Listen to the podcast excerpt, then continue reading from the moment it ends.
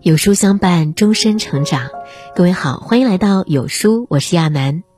今天来分享这篇叫《信任是一把刀》。常有人问我，为什么往往伤我们最深的是那个曾经最信任、最依赖的人？在我看来，很多时候，对一个人期望越高，事与愿违时的失望就越多。对一个人用情越真，被辜负时伤的也越狠，因为不顾一切的拿出信任，毫无保留的付出真诚，最后却只换来无情的背叛、无尽的伤害。生活里，我们总习惯于把真心交给自己最信任的人，在他们面前不设防备的露出软肋，却不曾想，信任是一把刀，刀能护人，也能伤人。如果对方不懂得珍惜，所谓的信任变成了对方伤害我们的利器。总的来说，信任就是拿自己的真心去冒险，一旦所信非人，就是拔刀出鞘，刺伤了自己，也成全了别人的虚情假意。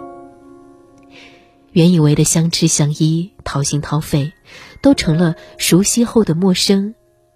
许多人不明白，为什么两个人一开始相处融洽，可走着走着就形同陌路。其实，真正消耗感情的不是距离的遥远，而是真心被欺骗。在相处中，慢慢看清了嘴脸，起初建立起来的信任逐渐土崩瓦解，最终一拍两散。都说感情。最怕掏出一份真心，换来的是毫不在意；朋友最怕给出一份坦诚，得到的是无情背叛。被信任的人欺骗利用，即使用情再深，也寒了心。英国作家狄更斯说：“在你的人生中，永远不要打破四样东西：信任、关系、诺言和心。”因为当他们破了，是不会发出任何声响，却异常痛苦。是啊，如果说人与人之间的相遇靠缘分，那么长久的相处靠的就是彼此真诚、相互信任。